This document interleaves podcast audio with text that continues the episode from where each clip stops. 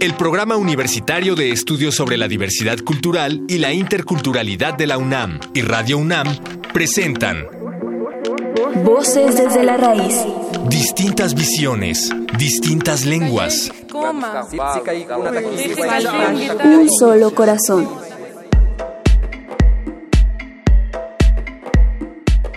En el marco del octavo Festival de Poesía Las Lenguas de América Carlos Montemayor, celebrado el 11 de octubre de 2018, Elikura Chihuailaf, poeta en lengua mapuche, entrevista a Margaret Randall, poeta en lengua inglesa.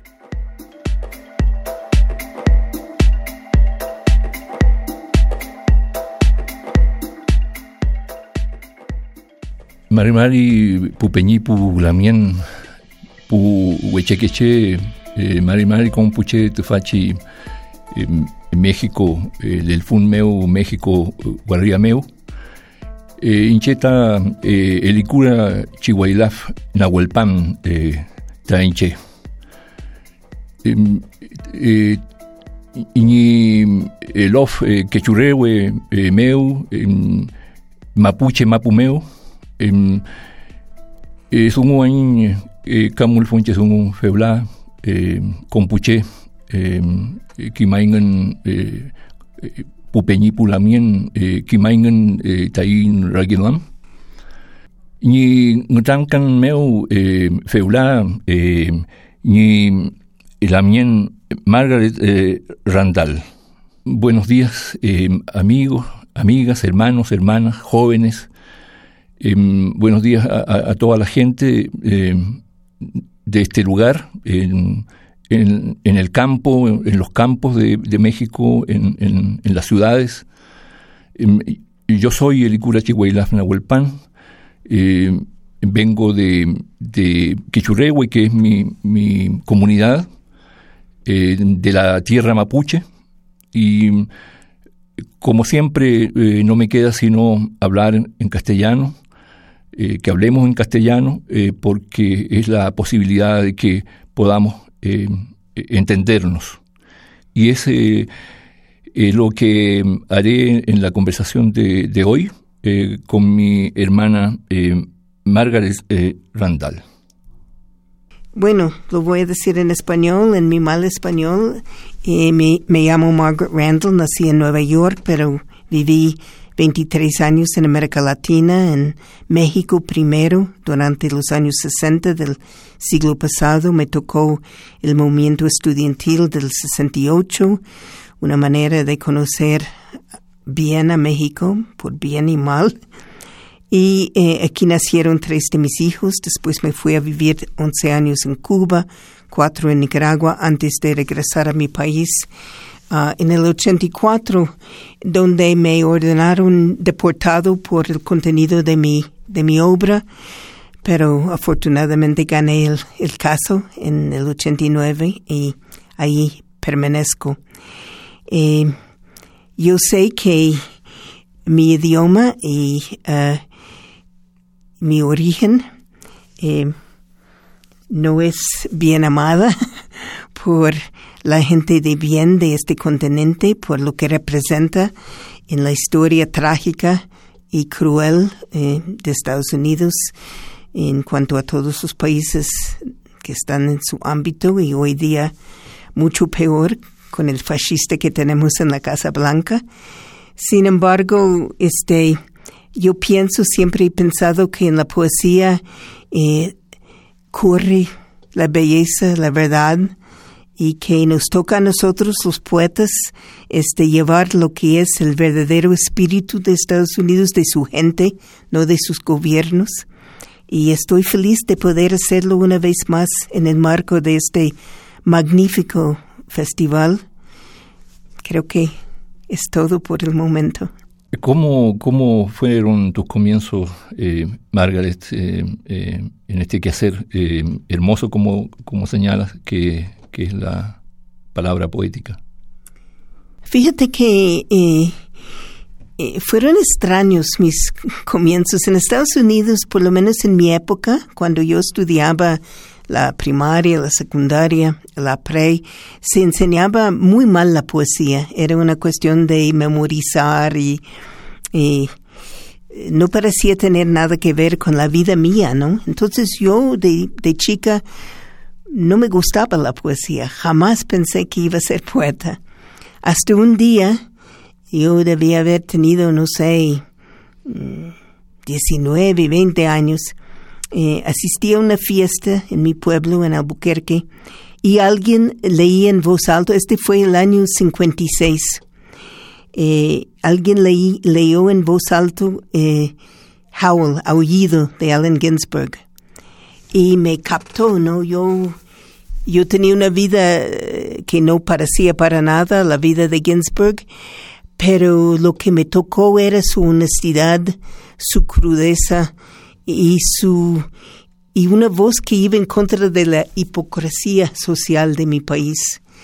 En ese momento me, me enamoró de la poesía y pensé, yo puedo ser poeta. Y desde entonces, bueno, este, empecé a escribir mis poemas, mis primeros poemas, muy malitos, por cierto, y como todo poeta, pues iba eh, buscando mi voz y de ahí en adelante. Ahora tengo 82 años, así es que son 60 años en la poesía. ¿Y, recuerdas, desde luego, cuál eh, fue tu primer eh, libro o tu primera publicación y cómo, cómo te viste frente a, a, ese, a esa realidad? Mi primer libro, como el primer libro de mucha gente allí, fue eh, un libro que yo mismo publiqué, o sea, no, no lo publicó ningún editorial, un libro muy malo, eh, pero eh, tuve la suerte de tener muchos amigos que eran pintores.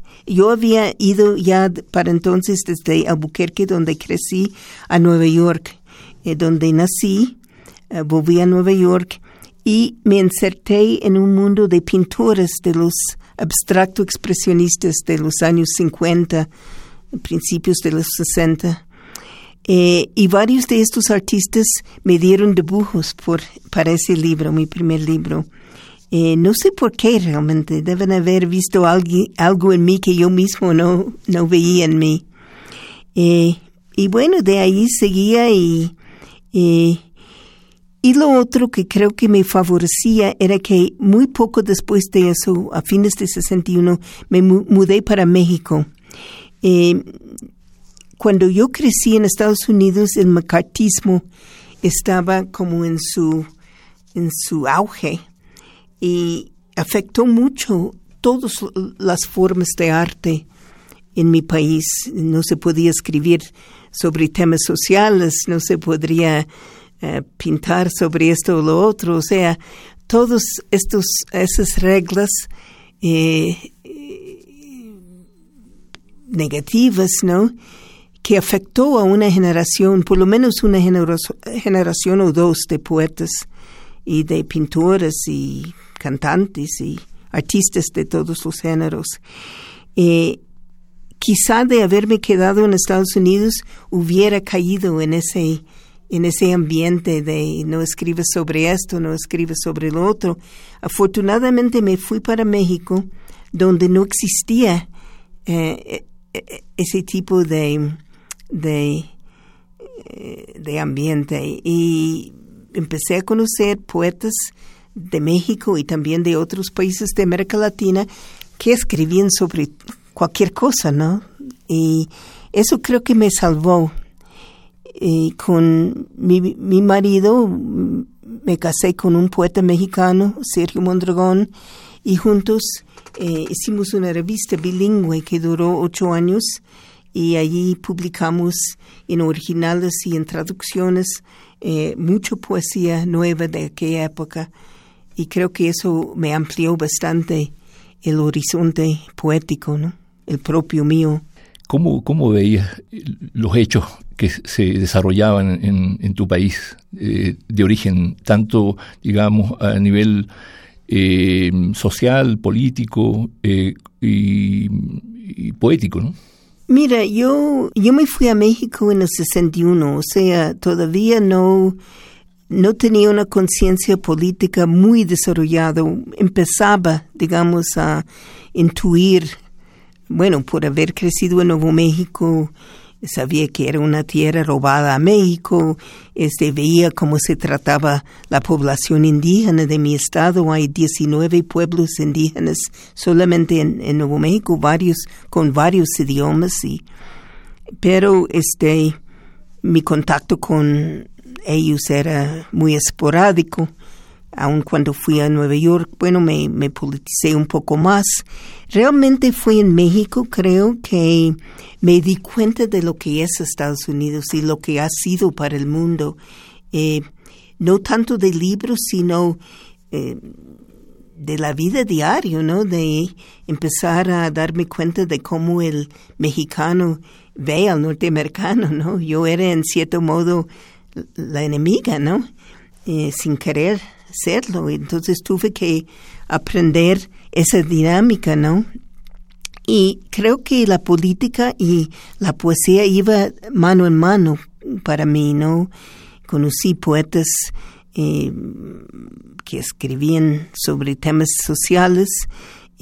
Conocí varios de los poetas eh, guerrilleros de aquellos años, Roque Dalton y Leonel Drugama y otros. El Corno, nuestra revista El Corno Emplumado, publicaba gente de todos los países de América e incluso de Asia y África y, y, Europa. Entonces iba conociendo las situaciones políticas a través de la literatura en gran medida. Eh, después, bueno, el momento de 68 en que muchos nos involucramos fue mi primera eh, lucha política, por llamarla de alguna manera, y, eh, eh, motivó el hecho de que tuve que huir de México en el 69 y irme a Cuba. Ah, por mi simple participación, ¿no? Yo no era ningún líder ni nada de eso, sino como miles participaba en un movimiento por la justicia y el gobierno mexicano de aquel momento eh, la respuesta fue eh, tremenda, ¿no? Entonces fue mi primera experiencia de una represión, bueno, de los resultados de lo que es luchar. Y en ello, ¿cómo, cómo comienza a, o cómo se comienza a aparecer el, mundo nativo eh, aquí en México? Bueno, como siempre, desde luego, en primer lugar, en tu pensamiento y luego en tu eh, vínculo con, con eh, personas, digamos, no solamente eh, que escribieran o, cantaran o contaran, sino con el, mundo profundo de México. Es interesante la pregunta. Estaba pensando hace un ratito en eso cuando empecé a hablar del corno emplumado. en aquella época yo creo que los, los escritores de idiomas y europeos como yo no conocíamos prácticamente nada de la literatura indígena, no, ya no de México, sino de cualquier parte. Sin embargo, el Corno publicó una selección, me parece que fue en el número 14, de poetas um, indígenas de Estados Unidos y de, y de América del, del Sur una pequeña muestra. Y para ilustrar esa muestra, eh, eh, conocimos dos pintores del estado de Guerrero, indígenas, que venían de Chilpancingo, un, pueblo en el estado de Guerrero, eh, que hacen esos dibujos en papel amate. Entonces los invitamos a la casa y, les invitamos a ilustrar hacer dibujos particularmente para ese número, para ilustrar ese, esa selección. Así es que en cierto modo el corno estaba un poco adelantado en eso, aunque no mucho, ¿verdad? Después, bueno, este, con el correr de los años, iba conociendo, trabajaba en el Perú, iba conociendo poesía en Quichua, en, poesía de mi propio estado de Nuevo México, poesía en Navajo, eh, eh, la gran poeta Lucy Tapahanso o el, eh, eh, la poeta eh, Joy Harjo, que es Muskogee Creek, un tribu del centro del país. bueno, hay una rica literatura allí en Estados Unidos, literatura indígena como en todos los países, ¿no? pero yo quiero un momento homenajear al, festival este en que, nos ha traído a, nosotros acá, porque realmente creo que es una labor eh, importantísimo, ¿no? En cuanto a difundir la poesía de, de varias lenguas de las Américas o de América eh, y, y, empezar eh, este esta tarea tan necesaria de que nos conozcamos nuestros idiomas, ¿no? Cuando tú hablaste hace un momento en Mapuche, yo no entendí media palabra, bueno, entendí mi nombre, ¿no? Pero eh, me di cuenta, sin entender el lenguaje, de la musicalidad, del, ritmo, del, eh, del alma, digamos, de un poco, ¿no? De, eh, de tu lenguaje. Entonces creo que es absolutamente fundamental para que nos conozcamos, para que para conocernos, que conozcamos nuestros idiomas. Y en eso eh, este festival es fantástico y me siento honrada de haber sido invitado ya dos veces a participar, eh, porque aunque mi idioma, el inglés, es quizá el menos importante, eh, bueno, siento que soy parte de una cosa más grande, ¿no? Bueno, em, a propósito de lo que señala respecto de, la revista que ustedes editaban, em, yo creo que tiene eh, absolutamente una relación ¿eh? en estas causalidades con lo que es el Festival de las Lenguas de América, porque como sea, el hecho eh, significativo es que eh, poner la mirada y otorgar el espacio eh, aquello que ha sido ocultado, como en el caso de nuestras lenguas, entonces, y de nuestros pueblos, de nuestras culturas, de nuestras historias. Y, desde luego, me parece que en todas las, en todos los pueblos hay adelantados y adelantadas. pero me gustaría saber en todo esto, eh, ¿cómo siguieron eh, tus libros? ¿Cómo vinieron las siguientes publicaciones? Los míos en particular. Sí, sí, bueno, yo seguía publicando mm, poesía em, aquí en México, eh, en mi país también. Em, este año, hace unas semanas, salió una colección de poesía seleccionada, 60 años de mi poesía, que eh, tiene poemas de, de 30 libros. Y, y desde hace unos años, desde el 2009, publico mi, mi, poesía en Estados Unidos en inglés exclusivamente con una pequeña editorial en Texas que se llama Wings Press, que por cierto ha sido pionero en eh, pionera en eh, la publicación de gente ahí, digamos, de color, o sea, gente no blancos, ¿no? Eh, y, de mujeres, y de lesbianas, homosexuales, o sea, todos los grupos humanos que por una u otra razón eh, son mal representados o no representados o representados en un momento como una cosa, digamos, exótica, pero en realidad eso hace tanto daño como no publicarlos, ¿verdad? Así es que me, me siento muy agradecida con ese editorial.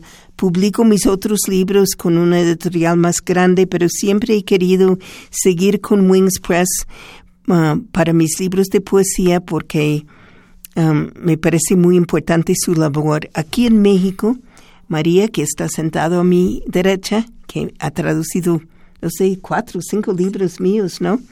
Este, recién eh, eh, publicó un libro mío que en inglés se llama The Rhizome is a Field of Broken Bones. En, en español se llama El rizoma como un campo de huesos rotos y eso me ha posibilitado la, la que mi eh, poesía se conozca en, en, México, que también es muy importante para mí porque, eh, bueno, como, como decía antes, México es para mí como un segundo país, ¿no?